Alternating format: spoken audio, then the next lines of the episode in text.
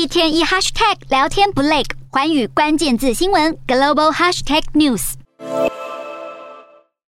英国政府二十三号发布公告，对俄罗斯实施新的贸易制裁，其中包括禁止对俄罗斯出口航空燃油，英镑或欧盟计价的纸钞也被限制，还有钢铁类的技术援助也停止，资金和金融服务方面也有新的禁令。除了西方制裁继续扩大，一些国际知名品牌也以退出俄国市场的方式来谴责俄罗斯。继麦当劳、星巴克、谷歌等大品牌退出俄罗斯市场后，美国公司思科和运动服饰品牌耐吉也宣布全面退出俄国市场。思科将关闭在俄罗斯和白俄的业务，而奈吉其实早在三个月前乌俄战争爆发不久时就暂停了在俄罗斯的营运，来回应俄罗斯对乌克兰的行动。如今正式的做出了全面离开俄国市场的决定，将在未来几个月开始缩减业务，但也会尽力确保以负责任的方式支持奈吉的员工。另外，先前让俄罗斯扬言要报复的立陶宛铁路制裁事件，遭到立陶宛驳斥，俄罗斯在说谎。